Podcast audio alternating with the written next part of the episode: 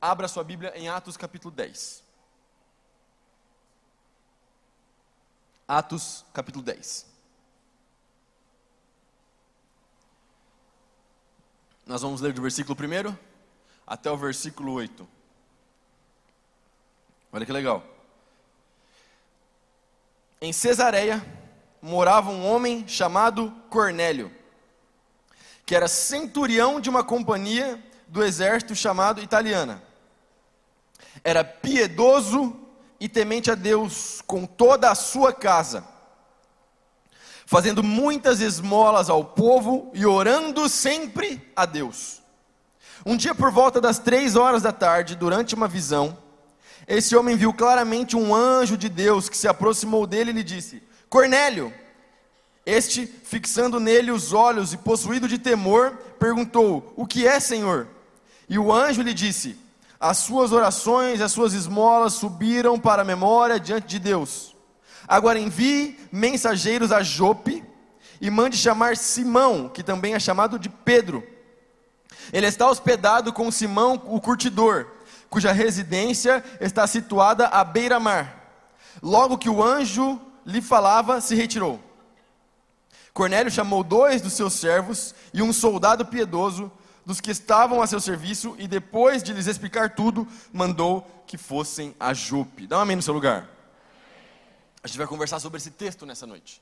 Tem muita coisa interessante aqui, muita coisa legal. A gente sabe que Atos capítulo 10, o capítulo inteiro, descreve a, a, a, o momento em que, no mesmo tempo que o Cornélio teve uma visão, na sua casa e que Deus está falando com ele, Deus também está falando com o apóstolo Pedro, e Deus também está derramando algo para confirmar no coração do apóstolo Pedro aquilo que Deus gostaria de fazer, que era derramar o Espírito sobre todos, não somente os, os judeus, mas também os gentios, e gentios você entenda quando você estiver lendo a sua Bíblia, compreenda gentil como aquele que não é judeu, ou seja, para nós, nós aqui, nós não somos judeus, a gente é brasileiro, mas isso não significa que a bênção e a unção do Espírito Espírito Santo não seja para nós. E aqui a igreja tinha acabado de começar, eles ainda tinham uma cabeça totalmente judaizante e o Espírito de Deus está trabalhando para mostrar: olha só, vai muito além, não é só para os judeus, é algo para o mundo inteiro. Tem alguém comigo aqui ou não?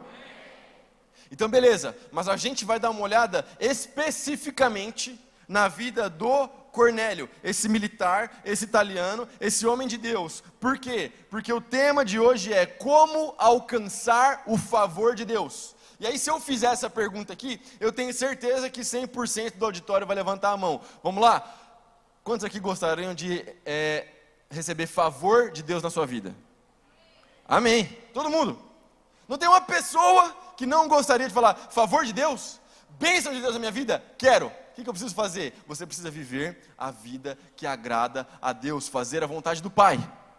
E é sobre isso que a gente vai conversar, especificamente olhando para algumas características que ficam bem claras a respeito do Cornélio. Quem escreveu o livro de Atos foi um mano chamado Lucas. O Lucas escreveu Atos e ele explica direitinho quem era o Cornélio quais eram as características do Cornélio e por que o Cornélio era um homem temente a Deus e o porquê ele alcançou o favor de Deus. Então a primeira coisa que eu gostaria que você prestasse muita atenção é que o Cornélio, como diz a palavra de Deus, ele era um homem piedoso. Fala piedoso.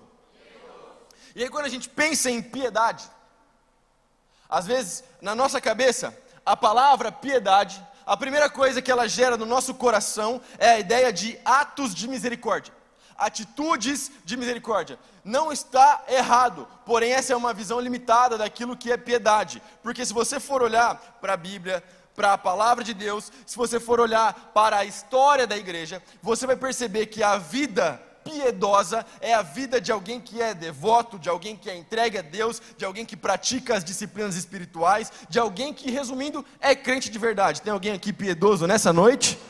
Pois é, você foi chamado por Deus para viver uma vida de piedade, para viver uma vida piedosa. E olha só que interessante, a Bíblia deixa muito claro: em Cesareia morava um homem chamado Cornélio, que era centurião de uma companhia do exército chamada italiana.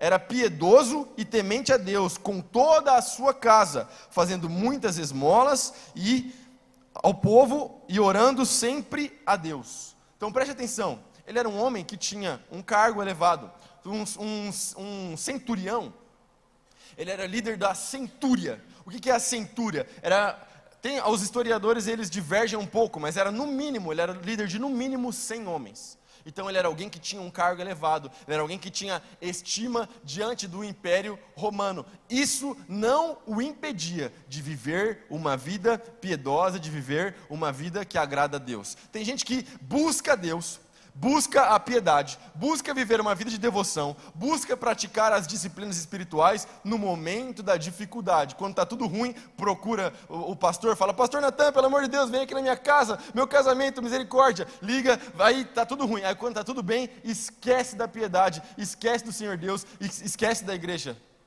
Meus irmãos, você não foi chamado para buscar a Deus só quando está tudo ruim, mas você foi chamado para servir, para buscar a Deus em todos os momentos da sua vida. Esse homem, ele tinha status, ele era talvez conhecido, respeitado, tinha servos, como deixa bem claro, tinha uma, ele era líder da sua casa, um chefe de família, mas isso não impedia de viver uma vida piedosa. E quando a gente olha para a palavra de Deus, a piedade é algo muito proveitoso. Primeiro livro de Timóteo, capítulo 4, versículos 7 e 8. A gente está lendo na NAA hoje, olha só. Rejeite as fábulas profanas e de velhas caducas. Eu já vou explicar o que significa velha caduca, porque quando a gente lê na NAA aqui, a gente dá uma assustada, fala: o que está acontecendo aqui? Eu vou explicar. Exercite-se pessoalmente na piedade, pois o exercício físico tem algum valor, mas a piedade tem valor para tudo, porque tem a promessa da vida que agora é e da que há. Me perdi aqui, desculpa. Promessa da vida que agora é e da que há de vir. Dá um amém no seu lugar. Por isso que eu não gosto da NAA, ela é complexa, ela é mais difícil de ler. Eu prefiro a NVT, mas tá tudo bem. É porque meu pai está fazendo a leitura anual dele na NAA e ele colocou todos os textos na NAA. Mas eu prefiro a NVT porque ela facilita um pouco, o português fica mais do jeito que a gente fala no dia a dia. Mas enfim, o que significa isso aqui? Primeira coisa, Paulo está escrevendo para um jovem pastor chamado Timóteo. E ele está ensinando Timóteo. Ele está dando orientações para esse jovem pastor. Como ele deveria lidar com as irmãs da igreja. Como ele deveria lidar com as questões das pessoas mais velhas. Com aqueles que almejam a liderança. Ele está literalmente ensinando o Timóteo a como ser um bom pastor, um bom líder. E ele começa falando: rejeite fábulas profanas. E segundo a NAA, as as fábulas profanas de velhas caducas. Misericórdia, o que, que isso significa? Ora, se você for olhar no original, Realmente o texto fala sobre essa questão das pessoas velhas. E o que está querendo dizer? Não é uma ofensa às pessoas mais idosas, não é isso. Mas sabe aquela história do folclore? Sabe aquela parada que o pessoal contava antigamente, por exemplo, do, saçu, do saci, do curupira, da mula sem cabeça e por aí vai? Pois é, o que o Paulo está falando é mais ou menos assim: Timóteo, você não tem que se preocupar com folclore. Você não tem que se preocupar com lendas, você não tem que se preocupar com mito, você tem que se preocupar com a sã doutrina. Você tem que se preocupar com aquilo que vem de verdade. Sabe? Até hoje tem gente que guarda simpatia, superstição e coisas que você não precisa. Sabe o que você precisa? Da verdade da palavra de Deus no seu coração. E aí ele fala: olha que interessante, o exercício físico tem algum valor, mas a piedade tem valor para tudo. Ora, exercício físico é uma coisa maravilhosa. Você faz exercício físico para você ter longevidade, você faz exercício físico para você ficar mais bonito, você faz exercício físico para você poder pegar o seu filho no colo, poder correr atrás dos netinhos, não é verdade, Pastor David? Pastor David corre pra caramba na Esmeralda. Uma vez eu, eu passei assim, eu estava vindo, ele estava indo pro outro lado, o Pastor David focado, de fone de ouvido, eu levantei a mão, ele nem me viu, foi como se eu não existisse, mas foi muito legal porque o pastor estava totalmente focado. Sabe o que vai acontecer? Ele vai conseguir correr atrás da Sofia e dos outros netos que Deus der para ele. Agora, muito mais importante do que o pastor David cuidar do shape é o pastor David cuidar do seu espírito. Tem alguém comigo aqui ou não? Você precisa cuidar assim do seu corpo. É muito importante, muito importante mesmo. Tinha, uma, vez eu, uma vez eu conheci um pastor, lá ele era peruano, eu conheci ele na Lagoinha, quando eu morava em BH. E ele era um pastor que ele estava um pouco acima do peso. E aí ele falava assim, ó, é, é, é, era, muito, era muito tendencioso a fala dele, né? Porque ele falava assim, um, ele falava em espanhol, então ele falava, um pastor de pança é um pastor de confiança. Ele falava desse jeito. Falava, não, tudo bem, eu confio no Senhor, o Senhor é um homem de Deus, mas eu, no que depender de mim, eu não serei um pastor de pança e continuarei sendo um pastor de confiança. Tem alguém comigo aqui ou não? Mas, de que adianta eu cuidar do meu corpo físico e não cuidar do meu espírito? De que adianta eu investir dinheiro, recursos, para eu cuidar do meu físico, sendo que eu não invisto dinheiro e recursos para eu cuidar do meu espírito. Sim, fazer um curso, comprar um bom livro, ter uma Bíblia de estudo na sua casa. Ah, a Bíblia de estudo está tão cara. É verdade, mas experimenta não conhecer a palavra de Deus, você vai ver o que é viver uma vida e pagar um preço longe do conhecimento da palavra. Quer uma dica? Invista no conhecimento da palavra, invista no conhecimento que o Espírito Santo de Deus quer gerar em você. É isso que o Paulo está falando para Timóteo. Cuida do seu físico, sim, porque isso tem valor, mas mais valor ainda tem a vida piedosa. Outra coisa que a gente aprende aqui, ó, Timóteo capítulo 6, versículo 11. Você, homem de Deus, fuja de tudo isso. Fuja de tudo isso o quê? Do pecado, da perversidade. Siga a justiça, a piedade, a fé, o amor, a perseverança e a mansidão. Olha só, isso aqui são os frutos do Espírito: mansidão. Siga a piedade, a justiça, a fé, o amor, a perseverança e a mansidão. E na era da, da rede social, na era digital, a gente está buscando tantas coisas opostas a isso aqui. Então, enquanto a Bíblia manda a gente buscar justiça, piedade, fé e amor, o mundo manda você buscar fama. Quanto mais dinheiro, melhor. Quanto mais eu tenho, mais eu sou. Olha só, se você precisar passar por cima de outras pessoas para conseguir os seus objetivos, não tem problema, faça. Afinal de contas, é, é melhor a mãe dele chorar do que a sua. Então, faz o seu negócio. E olha só, isso é totalmente oposto ao reino de Deus, porque o reino de Deus é de ponta cabeça se comparado aos reinos desse mundo. Posso ouvir um amém?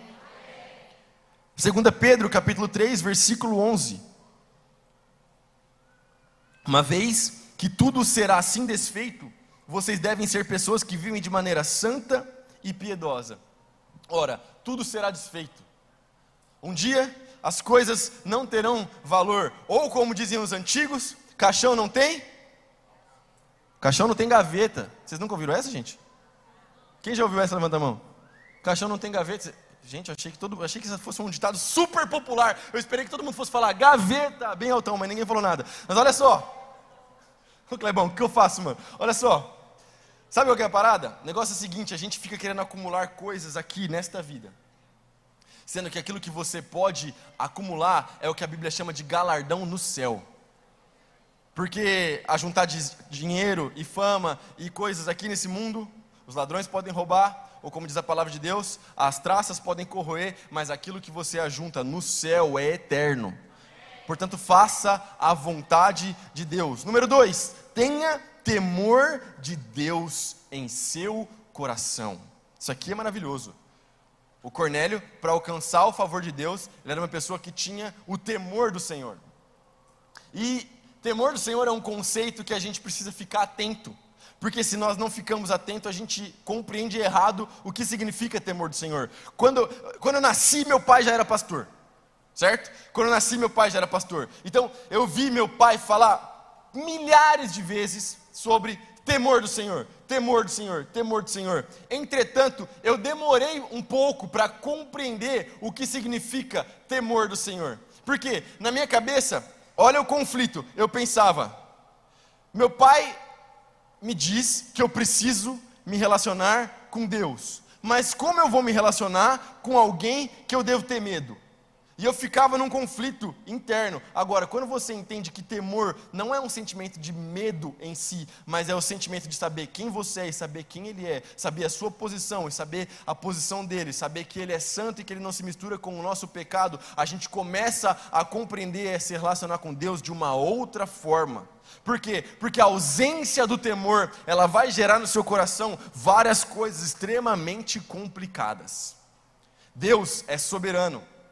Ele está acima de todas as coisas. Ele nos ama? Sim. Ele quer se relacionar com você? Sim. Ele enviou seu filho, Jesus, para morrer numa cruz por mim e por você? Sim. Mas isso não significa que nós vamos nos chegar a Ele de qualquer jeito, de qualquer forma. Ora, se você for se encontrar com alguém que tem um mínimo de importância nessa terra, você já vai colocar uma roupa melhor, dependendo se for um cargo político, uma parada pública, você vai ter que colocar até um terno. E ora, se existe então esse temor para se encontrar com uma pessoa que é como nós, quanto mais para se encontrar com o Pai eterno.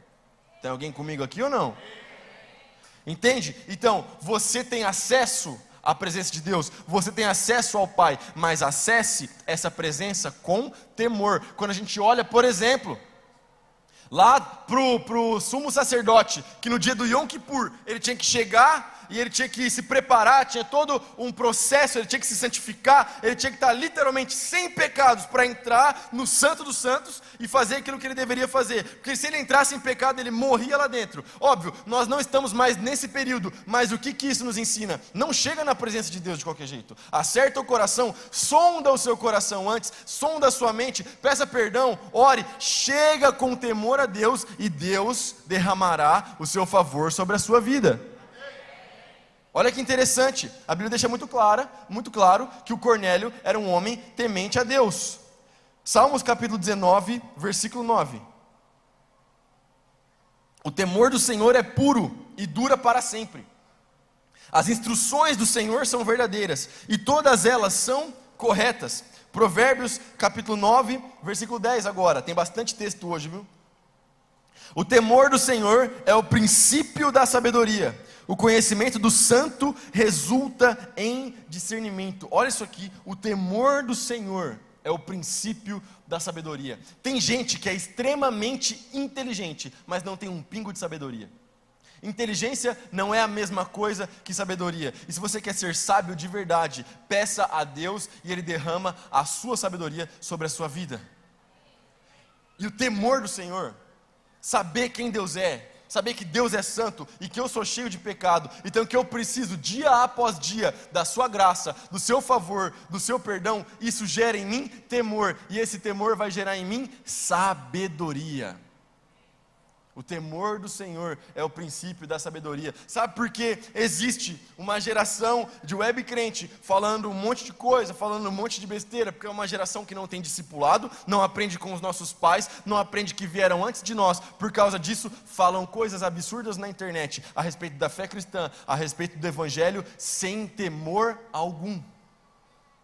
Cuidado, cuidado, não alimente na sua casa, na sua vida, uma cultura de cristianismo sem temor. Olha só, Provérbios capítulo 10, versículo 27. O temor do Senhor prolonga os dias da vida, mas o tempo dos ímpios será abreviado. Ou seja, aquele que teme a Deus, aquele que honra a Deus e aquele que serve a Deus verdadeiramente, existe uma promessa que você vai ter longevidade, que você vai viver uma vida longa se você preserva o temor do Senhor, mas aquele que não teme a Deus, os seus dias são encurtados. Por quê? Porque a misericórdia de Deus tem limite. E a gente abusando da graça de Deus, meus irmãos, em nome de Jesus. Sabe o que, que acontece? Quando nós vivemos uma vida sem temor, automaticamente nós alimentamos um sentimento do meu coração. Sabe qual é o sentimento? O sentimento de impunidade.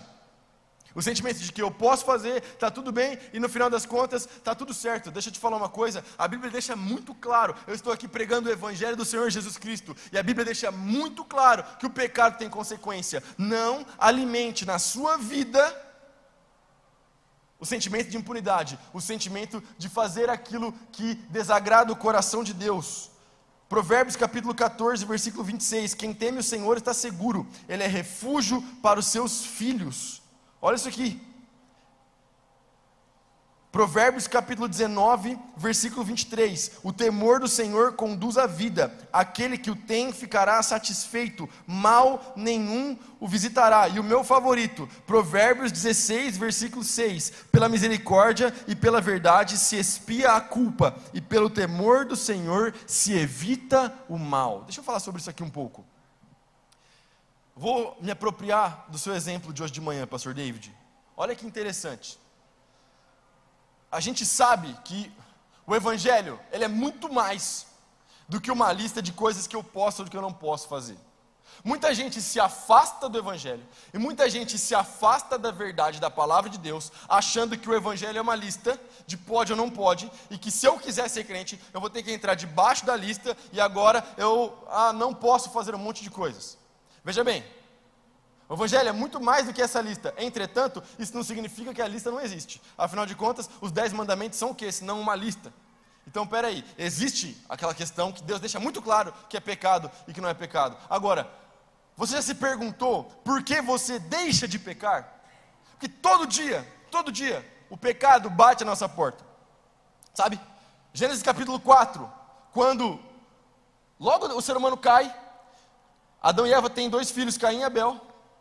e eles vão ofertar diante de Deus. A Bíblia diz que Deus aceitou a Caim, recebeu a Caim e sua oferta, aceitou Abel e aceitou a sua oferta, rejeitou a Caim e rejeitou a sua oferta. Caim fica enfurecido. A Bíblia diz que o rosto de Caim fica transtornado. Deus então tem um diálogo, um diálogo interessantíssimo com Caim. Ele fala: Caim, o pecado está batendo a porta e ele deseja dominá-lo, mas é você quem deve dominá-lo. Então a pergunta que você tem que fazer é: por que eu deixo de pecar? Porque, por exemplo, eu sou um pastor dessa igreja, dessa casa. Se um dia, não vai acontecer em nome de Jesus, mas se um dia acontecesse, de eu pecar escandalosamente, o problema seria grande. O problema seria grande. Provavelmente, muita gente iria sair da igreja, iria ficar decepcionada, iria ficar decepcionado comigo, pessoas que eu discipulei, pessoas que eu cuidei, pessoas que eu investi para aprender a pregar, para serem pastores nessa casa. O pessoal ia ficar frustrado, eu ia ter um problemaço com a minha esposa, meu casamento ia entrar em crise, meu pai ia ficar super decepcionado. Existe a possibilidade de surgir problemas nas redes sociais, e alguém fala mal de mim na rede social e tal. Agora, se eu deixar de pecar, por causa do barulho que pode acontecer, a minha intenção está errada. Por quê? Porque se eu começo a pensar só na consequência mundana do meu pecado e só na consequência daqui do meu pecado, uma hora essa consequência ela não vai estar tão grande assim. Uma hora eu vou saber, quer saber? Eu acho que eu consigo lidar com isso. Quer saber? Eu acho que dá para resolver. Então perceba que eu deixo de pecar e deixo de fazer aquilo que desagrada o coração de Deus, não por causa das consequências que podem acontecer aqui, mas porque eu não posso me esquecer jamais que quando eu peco eu estou ofendendo ao Pai eterno. Tem alguém comigo aqui ou não? Você não pode se esquecer que os olhos do Senhor passeiam por toda a terra e que Deus está vendo a sua vida e a minha vida. E que o, o pecado, ele geraria, por exemplo, aconteceu uma coisa absurda. O pecado geraria ofensa em Marília e na igreja, com certeza, mas a ofensa é muito maior para o Deus eterno. Então eu não tenho, olha, eu não estou preocupado com o que pode acontecer aqui, eu estou preocupado em ofender o meu Criador.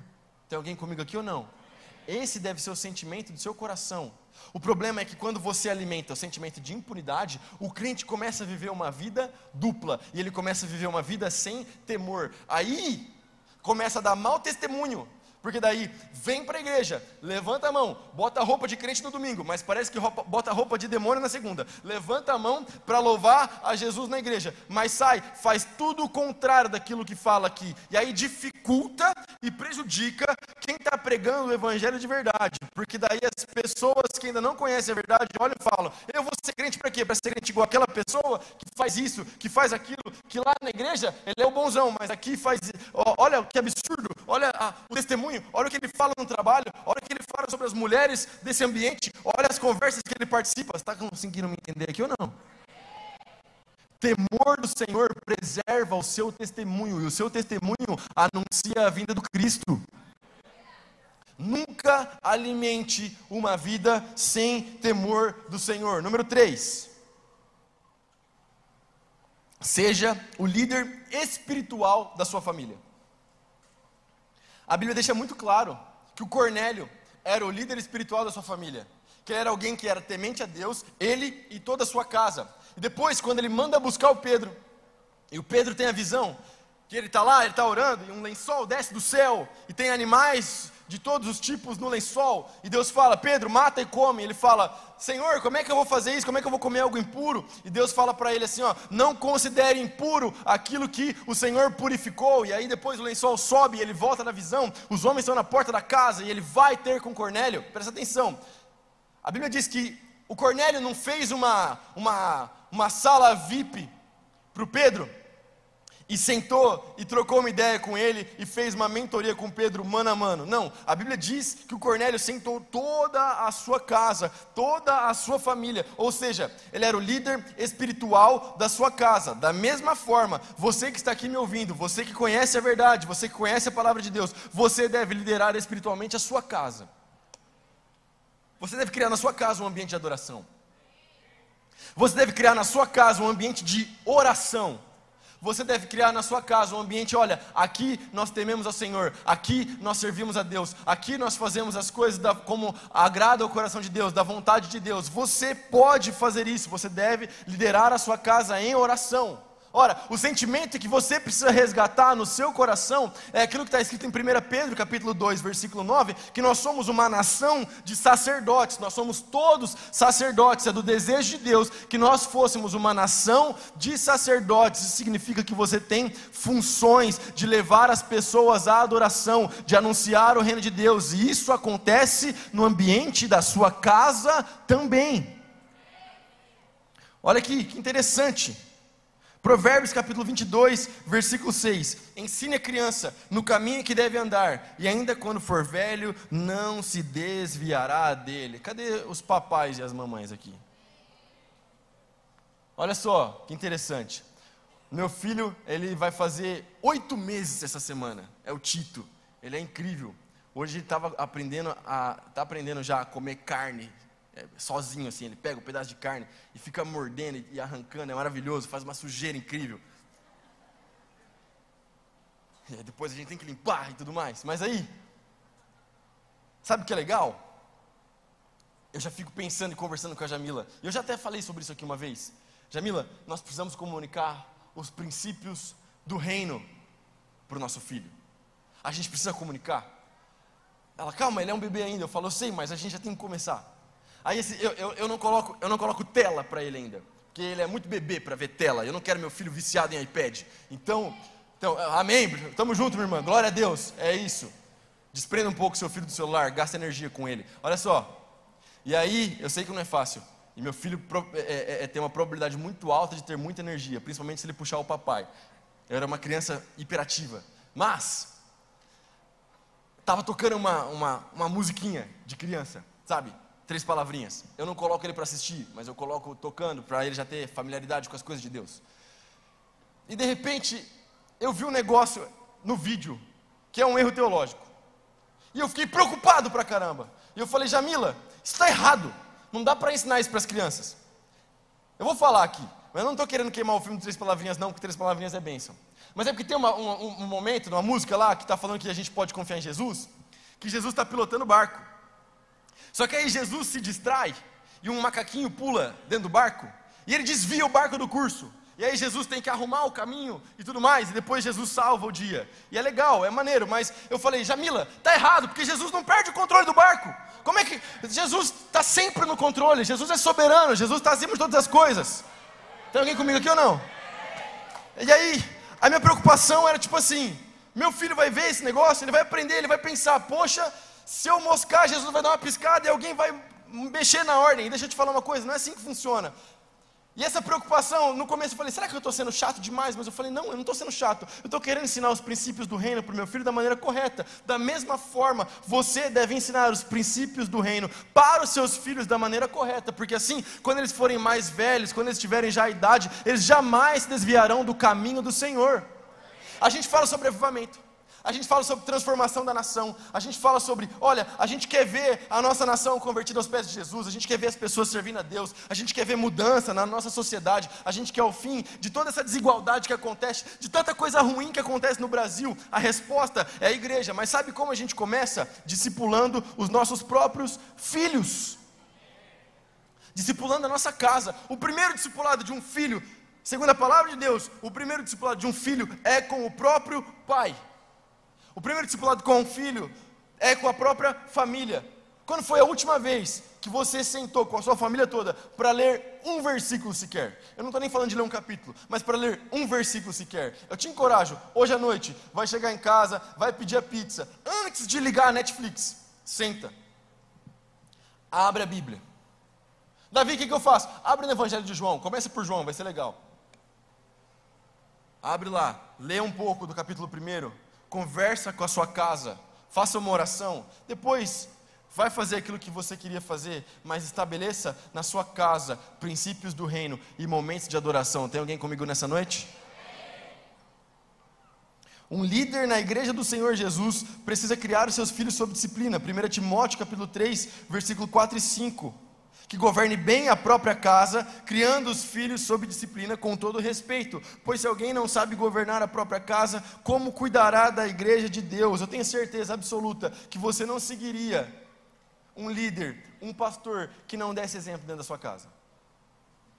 Já pensou?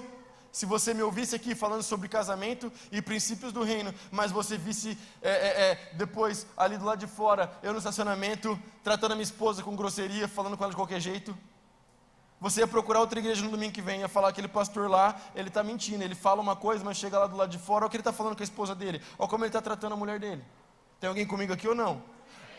E se você quer também ser um exemplo na sua casa, você precisa viver dessa forma, meus irmãos. Você precisa viver conforme a palavra de Deus ensina. Josué capítulo 24, versículo 15. Olha que interessante. Se porém não agrada a vocês a servir o Senhor, escolham hoje a quem irão servir.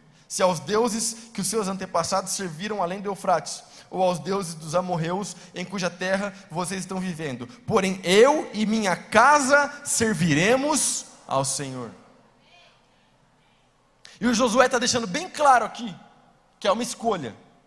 E ele está falando: eu, como líder da minha casa, eu, como chefe da minha família, eu e minha casa, nós serviremos ao Senhor. Escolha.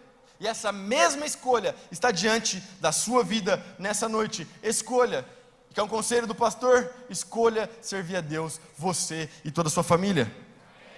Número 4, caminhando para o final. O pessoal do louvor pode subir, por gentileza. Seja generoso. Cornélio era um homem generoso. Ele era um homem de oração e era um homem generoso. Um homem que fica muito claro no texto que era, era alguém que dava esmolas, ou seja, que ele ajudava quem tem menos. Uma das características do povo de Deus é a generosidade. Deus te deu força para trabalhar. Deus te deu capacidade para trabalhar. Deus te deu o intelecto para você fazer aquilo que você faz. Então, se Deus te deu, use isso como oportunidade para ajudar quem tem menos, para ajudar quem tem menos que você. A nossa ação social funciona a todo vapor.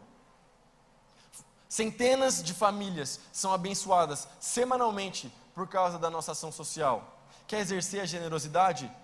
Eu sei, eu tenho certeza que Deus está te abençoando, Deus está cuidando da sua vida. Vai lá, compra uma cesta básica, entrega aqui para ação social, abençoe uma família. Tem alguém comigo aqui ou não? A igreja é comunidade e a gente fortalece a comunidade dessa forma. O generoso será abençoado. Provérbios capítulo 22, versículo 9. O generoso será abençoado porque reparte o seu pão com os pobres. A mesma pergunta que eu fiz no começo, se eu fizesse agora, quem é que gostaria de ser abençoado? Todo mundo levantaria a mão. Olha que interessante, parte de você ser abençoado vem de você não ser egoísta. Vem de não se apegar aos bens. Sabe aquela história do jovem rico que vai conversar com Jesus e ele chega para falar com Jesus: Jesus, o que eu preciso fazer para ser salvo? Jesus fala: guarda os mandamentos. Ele fala: já faço. E aí Jesus Jesus é especialista em coração, ele é o criador do coração. Então Jesus olha para ele e fala o quê? Então faz o seguinte: Jesus sabia que aquele menino estava com o coração no lugar errado. Então Jesus fala o quê? Pega tudo que você tem e vende, dá aos pobres e me segue. E aquele menino vai embora cabisbaixo. Por quê? Porque o seu coração não era generoso. A característica do povo de Deus é a generosidade. Os filhos de Deus devem ser generosos. 2 Coríntios capítulo 8, versículo 1 até o versículo 4. Também, irmãos, queremos que estejam informados a respeito da graça de Deus que foi concedida às igrejas da Macedônia. Porque no meio de muita prova de tribulação, manifestaram abundância de alegria, e a profunda pobreza deles transbordou em grande riqueza de generosidade porque posso testemunhar que, na medida de suas posses e mesmo acima delas, eles contribuíram de forma voluntária, pedindo-nos com insistência a graça de se participarem dessa assistência aos santos. Dá uma amém no seu lugar. Esse texto aqui está falando literalmente sobre ofertas. E sobre ofertas na igreja, ofertas na casa do Senhor. A gente já falou sobre isso aqui. E um dia a gente vai ter a oportunidade de fazer um sermão inteiro para te explicar essa questão biblicamente falando. Mas sabe por que, é um problema falar sobre oferta no Brasil? E sabe por que quando a gente fala sobre dízimos e ofertas, quando a gente fala sobre recursos na casa de Deus? Por causa do mau testemunho de algumas pessoas.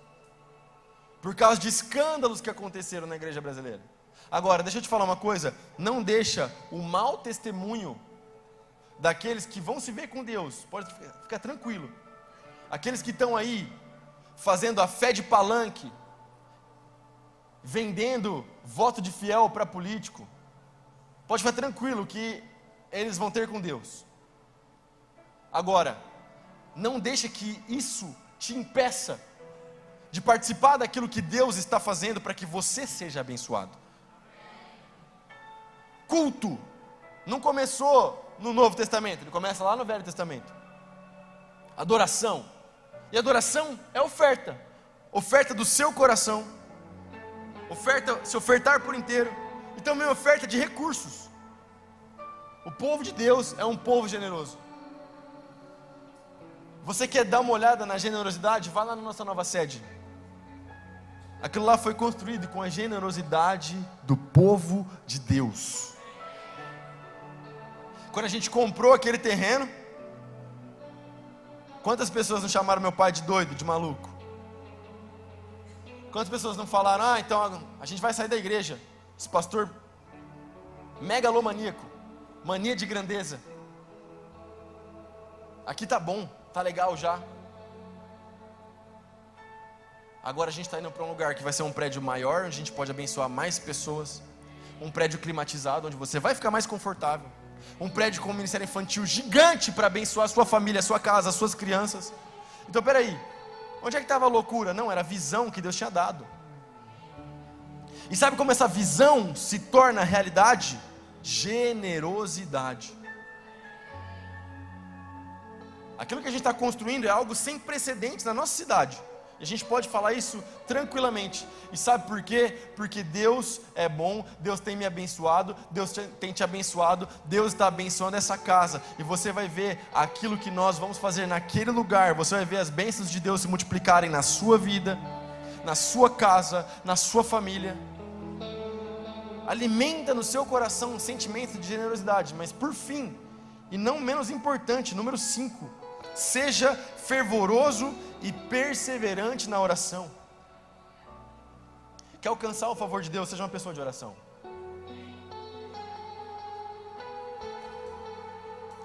A Bíblia diz que o Cornélio, ele orava continuamente.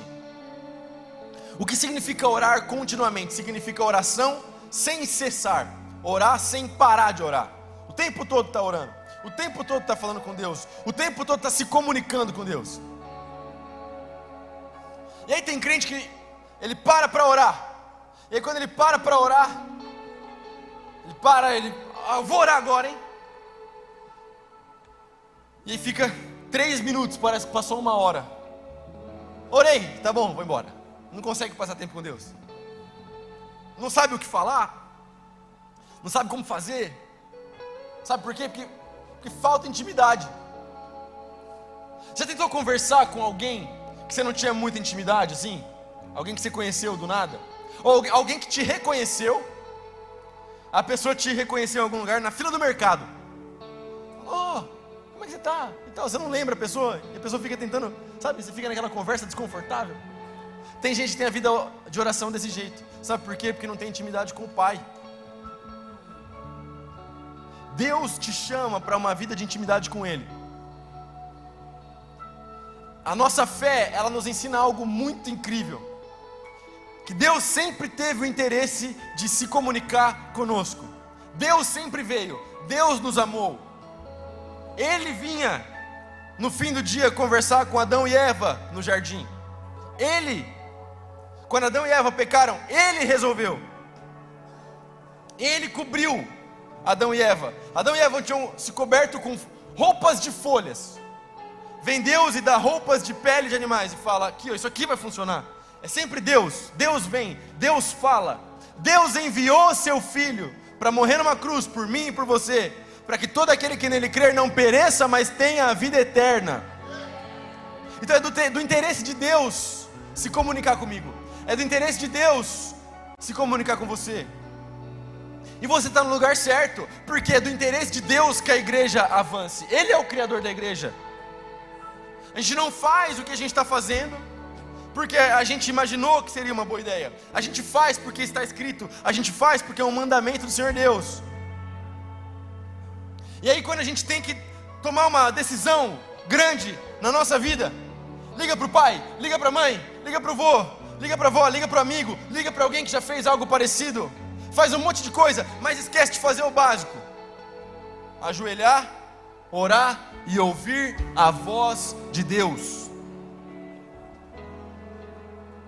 Duas disciplinas espirituais têm sido totalmente negligenciadas. Pastor Luciano Subirá falou sobre isso na terça-feira. Concordo com ele 200%.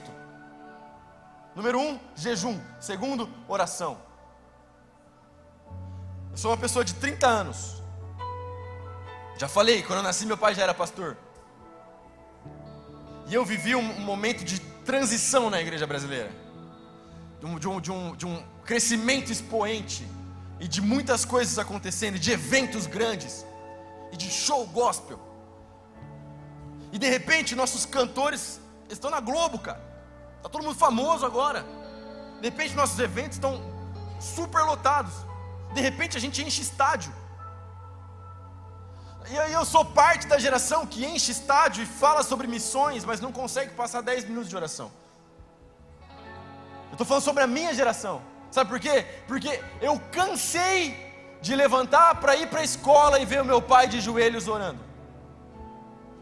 Eu cansei de no domingo, antes de vir para a igreja, eu ir no quarto dele para falar alguma coisa e a minha mãe falar: Não entra lá que seu pai está orando, ele vai pregar daqui a pouco. E aí a nossa geração não consegue, não consegue parar 15 minutos para falar com o Senhor Deus. E aí, se você olha na aba da bateria do seu celular, você consegue ver a carga horária que você investiu no TikTok. E é muito interessante porque o smartphone vai ser a ferramenta mais interessante para quando alguém falar assim para o Senhor Deus: Ah, Deus, mas eu não tinha tempo. Quatro horas por dia no Instagram? Tem alguém comigo aqui ou não? Eu não estou falando que rede social é uma coisa ruim, eu tenho uma certa presença digital, não estou falando nada disso. Estou falando, estabeleça prioridades. Deus te chama para um relacionamento. Deus te chama para uma conversa. É do desejo de Deus falar com você. Você foi feito, você foi criado para se relacionar com o seu Criador. Será que a gente não consegue se desligar um pouco das coisas desse mundo para falar com Deus? Cornélio alcançou o favor de Deus. Qual foi esse favor? No momento certo, Pedro chega lá, ele começa a pregar, ele começa a falar, e de repente o Espírito de Deus toma conta do lugar. Aquelas pessoas começam a falar em outras línguas. Pedro fica maravilhado, ele fala: Meu Deus, eu consigo perceber então que o Pai não faz diferenciação entre judeus e gentios. Sabe o que isso significa? Se você cultivar uma vida de oração, uma vida de temor do Senhor, uma vida generosa, se você cultivar uma vida que agrada o coração de Deus, Deus, o Espírito Santo irá te visitar dia após dia, ele irá te encher, ele irá te abençoar, ele irá te usar para ser bênção na vida de outras pessoas. A porta da graça está escancarada na sua frente nessa noite. Então eu vou perguntar pela última vez, e nós vamos orar. Tem alguém aqui nessa noite que gostaria de alcançar o favor de Deus? Viva a vida da forma que o agrada. Viva a vida que Deus te chamou para viver.